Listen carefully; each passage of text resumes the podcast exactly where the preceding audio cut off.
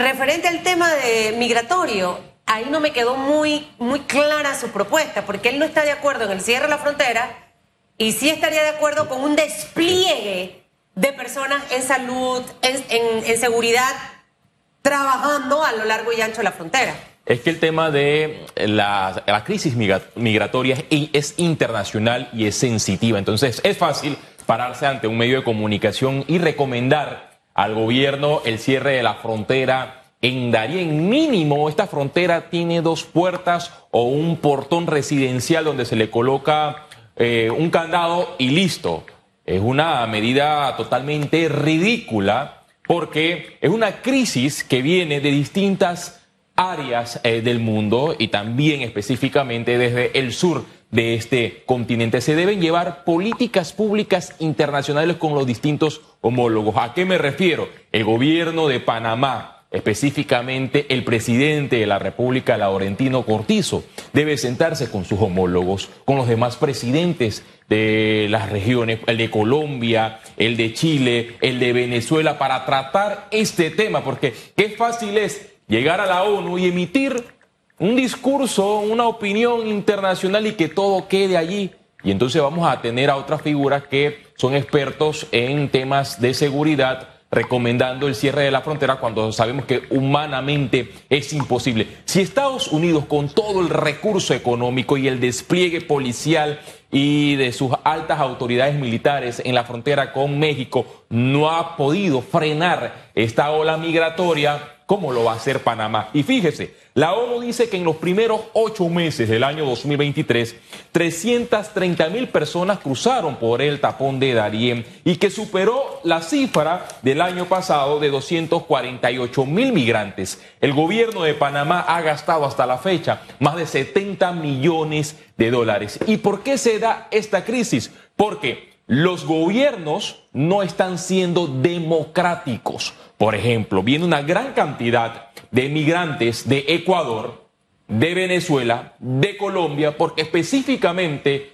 algo mal está sucediendo en estas naciones, algo mal en materia democrática, en materia económica, donde estos ciudadanos no se sienten conformes con la estabilidad. Y si vemos en las noticias internacionales qué está sucediendo en Venezuela, cuánto cobra un venezolano actualmente, y es obvio que esas personas, en búsqueda de una mejor proyección de vida, van a salir a migrar, van a buscar mejores condiciones y se va suscitando a medida de que las naciones no están siendo democráticas. Y ese es el gran problema. El país o la nación o la república que no es democrática ocasiona que sus nacionales salgan del país y migren. ¿Ustedes han visto a una ola panameña migrando hacia otras naciones? No. ¿Ustedes han visto a costarricenses también formando parte de olas migratorias? No, porque hasta el momento, pese a todas las eh, a todos los problemas que tenemos como Panamá, a todos los problemas que tiene nuestro vecino de Costa Rica, se mantiene todavía un grado de un sistema democrático donde las personas libremente pueden mostrar su desacuerdo con distintos temas, pueden manifestarse, pero en otros países no hay democracia. En Nicaragua, un, un Suntrax no hubiese podido trancar una vía, porque el mandatario de, o el dictador Daniel Ortega de una vez despliega a estas personas que están en desacuerdo con la estructura del gobierno. Cosa distinta ocurre eh, eh, en Panamá si lo comparamos con dicho país. Entonces, la misión internacional es establecer y fortalecer los sistemas democráticos del país para que las personas no migren y no se siga registrando esta ola, porque es difícil parar el tema migratorio y a Panamá ha gastado muchos millones de dólares. 70 millones de dólares en la crisis migratoria y Darien se ha convertido en un mercado persa y hay que ver quiénes están detrás del negocio de las canoas, ¿Quiénes están detrás del negocio del transporte que lleva a los migrantes desde Darién hasta el sector de Hualaca en la provincia de Chiriquí? ¿Quiénes están a cargo de los kioscos que están situados en el límite entre estas dos naciones? Entonces se ha convertido en un mercado persa donde algunos quieren cerrar el tapón de Darién y otros eh, salen beneficiados económicamente. Susan y Hugo. ¿Qué camino nos queda bueno, Panamá no tiene otra alternativa que seguir gastando o invirtiendo parte de su recurso en la atención a, los migrantes. ¿Cómo Panamá va a poder decirle a ellos, mira, yo no voy a atenderlos a ustedes porque es un tema de derecho internacional donde el sistema de salud debe establecer controles para velar que en efecto estos migrantes que vienen incluso hasta de África no traigan alguna epidemia al país. Ahí hay un gasto y un gasto que debe asumir el gobierno con la atención médica de estos migrantes. Otro gasto que hay, y es en los recursos del sistema de seguridad, es que migración y todo el sistema de seguridad con el Ministerio de Seguridad, el Senafrón, la Policía Nacional, debe establecer que en efecto, que esas personas que ingresen no, no sean pandilleros, no sean eh, personas que están eh, delinquiendo o que forman parte de una estructura de trata humana y allí, en ese control, el Estado panameño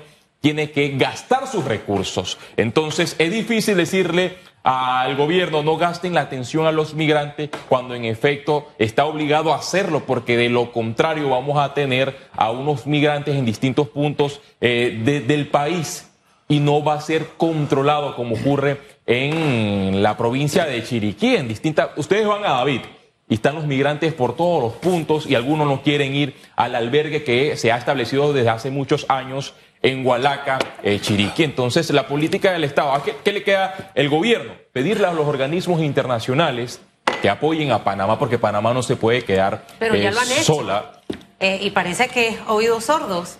Los, propios voceros del gobierno lo han dicho la, directora de migración, nos hemos quedado solos. Y Biden, Biden felicita a Costa Rica, pero no felicita a, Panamá, que ha gastado 70 millones de dólares, que Panamá ha, hecho un trabajo enorme en materia de la atención a, los migrantes. Y hay panameños que están descontentos con esta atención, pero quizás ellos dicen, ¿cómo es que a mí el gobierno nacional no me va a dar una atención como lo está haciendo con los migrantes donde ha gastado 70 eh, millones eh, de dólares. Y algunos piensan que, bueno, el gobierno debe eh, frenar estos recursos, pero es que lo debe hacer, porque de lo contrario aquí vamos a tener una crisis de salud.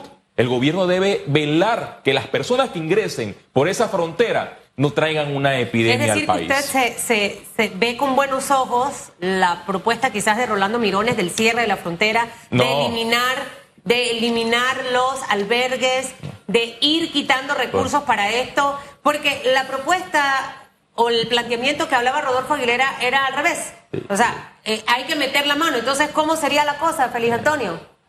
Creo que la propuesta del ex ministro de Seguridad, Rolando Mirón, es descabellada cerrar la frontera de Darién. ¿Cómo? ¿Cuánto? O sea, que me diga él, ¿por qué no presentó esa propuesta cuando fue ministro de Seguridad? No pudo ni cerrar la joya cuando se fugaron las personas en estos centros penitenciarios porque la Policía Nacional tiene el control fuera de este perímetro del eh, sistema penitenciario y el Ministerio de Gobierno tiene el control a través del sistema penitenciario dentro de estas cárceles. No pudo, como ministro de Seguridad, mantener el control en un centro penitenciario y ahora como ex ministro propone el cierre de una frontera cuando humanamente es imposible. ¿Cómo? Una cosa es decir, vamos a cerrarla, pero ¿cómo? ¿Cómo vamos a cerrar una frontera que humanamente es imposible?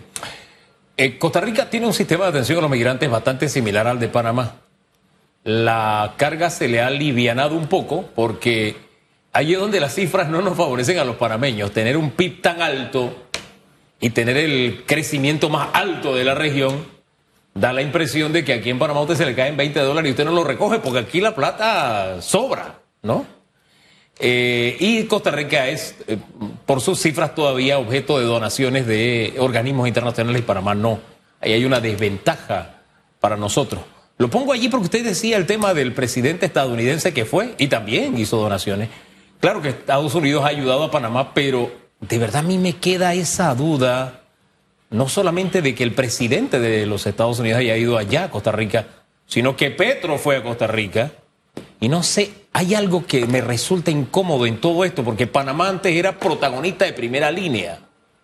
Y siento que ahora estamos así como relegados, ¿no? Por algún, algo está pasando que yo no me logro explicar como dijo el señor Argote, de pronto un especialista en, política exterior nos podría explicar ese fenómeno. Esa misma pregunta se la ha hecho a abogados internacionalistas y ellos coinciden porque to- todavía no hay un planteamiento transparente por parte del gobierno nacional con relación a las relaciones entre Panamá y Estados Unidos.